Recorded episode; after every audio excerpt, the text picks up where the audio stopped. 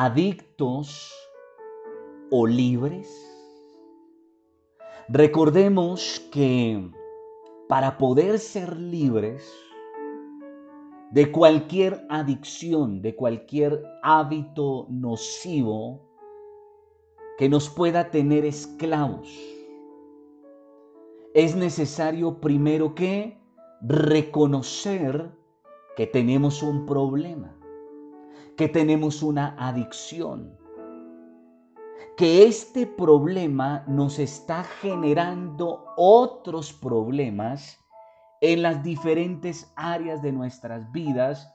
Y no solo eso, que esto no solo nos hace daño, sino que le hace daño a nuestros seres amados, aquellos que nos rodean, llámese nuestra familia, llámese nuestros amigos, los está afectando. Pero para poder llegar a esa plena libertad, será necesario también detectar eso que nos gobierna. Y entonces es aquí donde el Señor te hace una pregunta o nos hace una pregunta. ¿Qué o quién gobierna tu vida? ¿Qué o quién gobierna tu vida? Entonces dice la palabra en Efesios 5, 18, no se emborrachen con vino que lleva al desenfreno, al contrario, sean llenos del Espíritu Santo. Recordemos también que la adicción es una esclavitud es igual a ser cautivo o preso de algo de lo cual no podemos salir e incluso algo de lo cual no hemos ni siquiera intentado o hecho el menor esfuerzo de salir porque aún no nos hemos dado cuenta que estamos presos. Gloria a Dios, porque a la luz de, su palabra y de este devocional, el Señor mismo nos está diciendo que estamos en un problema. Y no es que no lo supiéramos, es que nos estábamos haciendo los de la oreja mocha y los de la vista gorda. Ya personas que nos rodean nos han venido diciendo, ojo, estás en un problema, ojo, esto te está haciendo daño, ojo, esto nos está afectando. Y es que hoy por hoy hay muchas adicciones.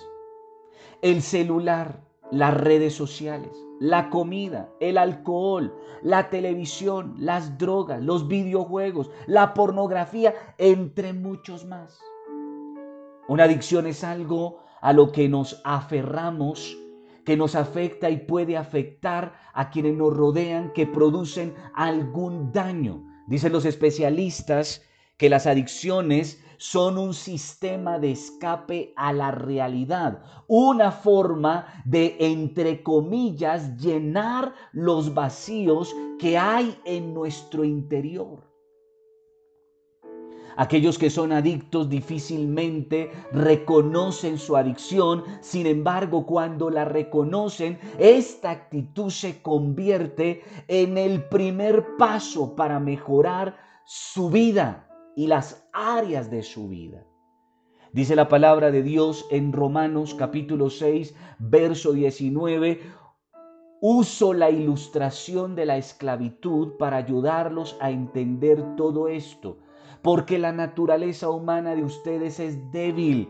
En el pasado se dejaron esclavizar por la impureza y el desenfreno, lo cual los hundió aún más en el pecado. Ahora deben entregarse como esclavos, ya no al pecado, ya no a la inmundicia, ya no a los malos hábitos, ya no a las, a las adicciones, sino dice la palabra, ahora deben entregarse como esclavos a la vida recta para llegar a ser santos. Entonces el Señor nos hace hoy las siguientes preguntas. ¿Qué es lo que constantemente llena tu mente?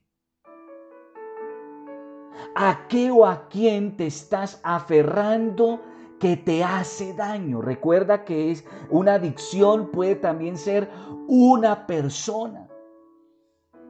una relación tóxica. Recuerda que hay diferentes formas de, de la adicción. Pero también surge otra pregunta. ¿En qué o en quién estás ocupando el mayor uso de tu tiempo? ¿Qué está absorbiendo tu vida? ¿Qué está absorbiendo tus fuerzas? Tu intelecto, tu creatividad, tus recursos. ¿Qué es eso o quién es eso que te está gobernando?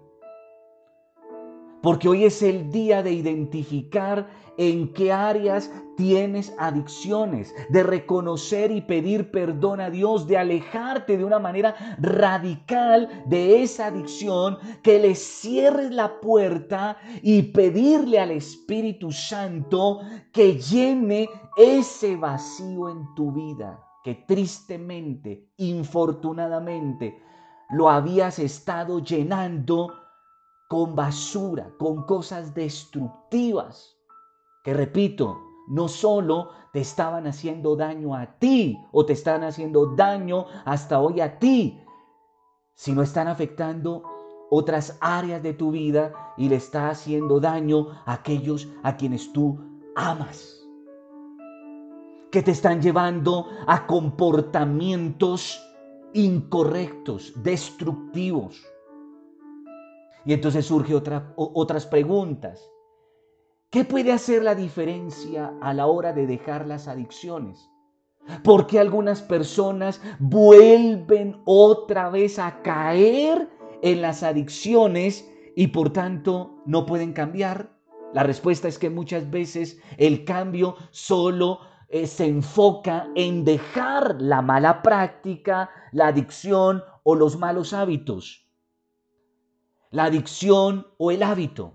Pero es necesario entender que no solo eso es suficiente, sino que será necesario reemplazar dicha adicción, dicho hábito destructivo, por otros hábitos, por nuevos hábitos, nuevas prácticas que nutran tu ser, que nutran tu mente, que te lleven a ocupar de una manera sabia tu tiempo, tus recursos, tu energía, tu intelecto, tu creatividad.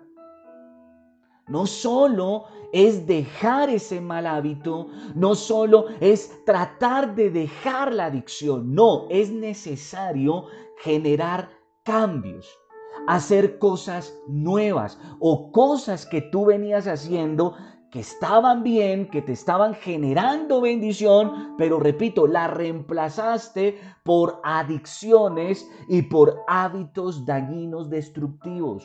Entonces es necesario que empieces a operar cambios en tu vida, a invertir bien tu tiempo, tu dinero, en fin. Pero ¿dónde se puede aprender nuevos hábitos que generen estos nuevos cambios? La respuesta, mi querido y mi querida, se encuentra en la palabra de Dios, sí, en la Biblia.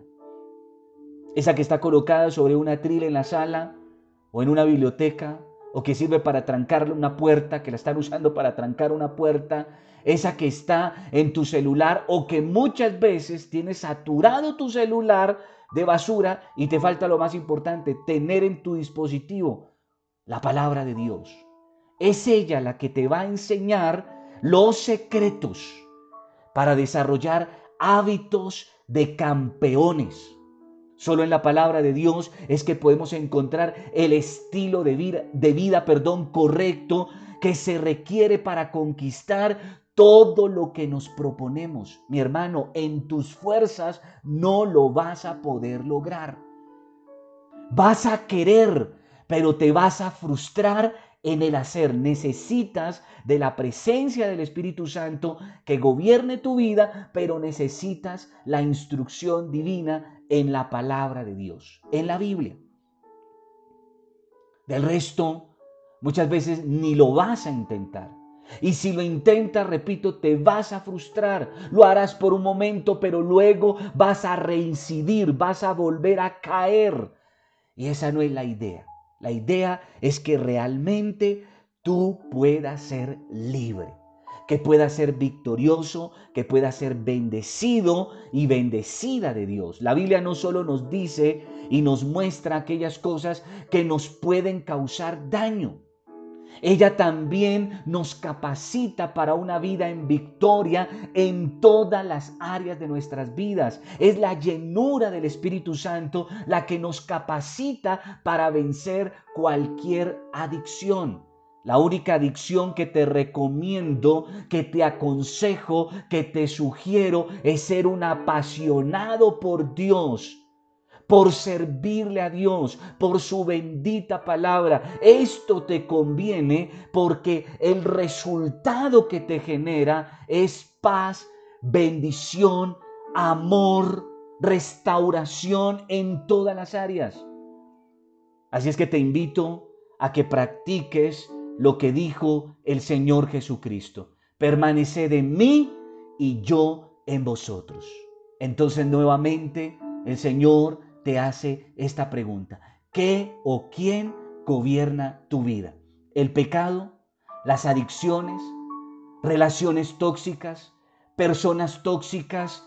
¿O te está gobernando el Espíritu de Dios y su bendita palabra? Yo te aconsejo que hoy le des lugar al Espíritu Santo de Dios y a su palabra para que gobierne en tu vida para que gobierne en tu vida. Amado Padre Celestial, en el nombre de Jesucristo, nuevamente te doy gracias por esta tu bendita palabra. Hoy tú nos muestras a la luz de tu palabra aquello que nos está gobernando. Puede ser un hábito dañino, destructivo, que se convirtió en una adicción. Puede ser una persona, una relación tóxica que nos está gobernando, que está acaparando todo nuestro tiempo, energía, recursos, que nos está alejando de tu presencia, de tus bendiciones, de nuestras familias, nuestros seres amados, que nos está consumiendo, que nos está acabando, que nos está empobreciendo que nos está estancando. Señor, ayúdanos. Ayúdanos. Hoy reconocemos que nuestras fuerzas no podemos.